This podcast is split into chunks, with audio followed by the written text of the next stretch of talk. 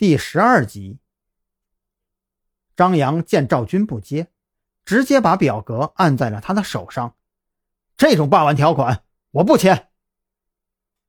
赵军的脸上依然挂着淡淡的微笑。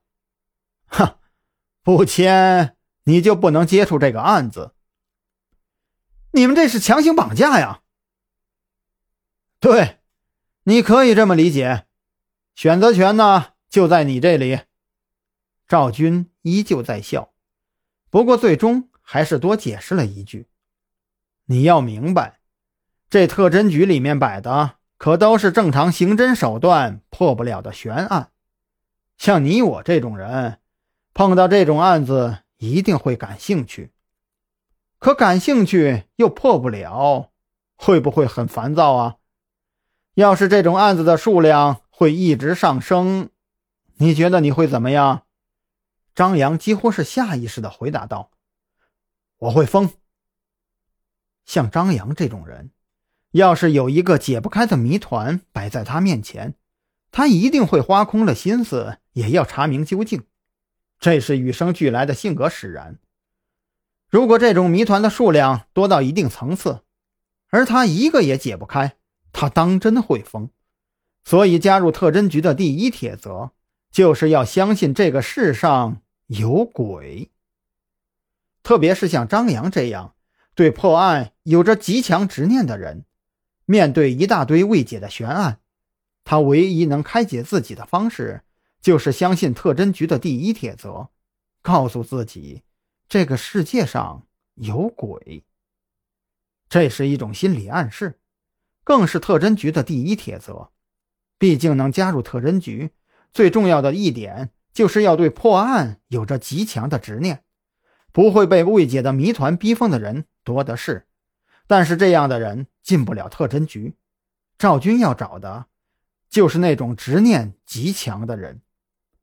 可是反过来，要是张扬明知道有这么多悬案未解，而且他还有机会去观阅他们，他要是碰巧错过了这个机会，那就不仅仅是疯掉这么简单了。老狐狸赵军善读人心，他每一次给张扬挖的坑都恰到好处，让张扬不得不跳。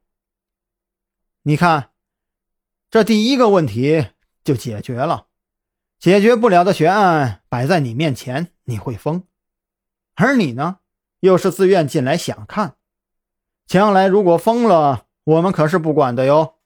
这你没意见吧，赵军？早就料定张扬会有什么样的回答，也不等张扬答复，紧接着又说道：“这第二啊，鉴于我们特侦局的特殊性，出警死亡一般是不能公开身份的。不过死后有这么一大片园子陪着你，应该能接受吧？至于这第三嘛，还是身份的问题，所以明里暗里呢。”都不会给家属太多的补偿。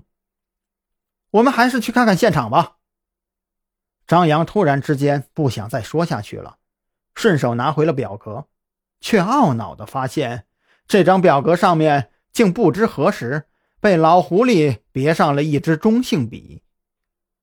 张扬觉得现在自己跟老狐狸多说一句话，都等于是在给自己挖坑。最好的办法就是索性不说了，老老实实签了字，赶紧去案发现场看看。照片与真正的身临其境毕竟是有那么一点的差距，即便是鬼，也不可能不留下一点痕迹的。张扬以为自己多少能夺回一点谈话的主动权，可他到底还是落进了老狐狸挖的坑里。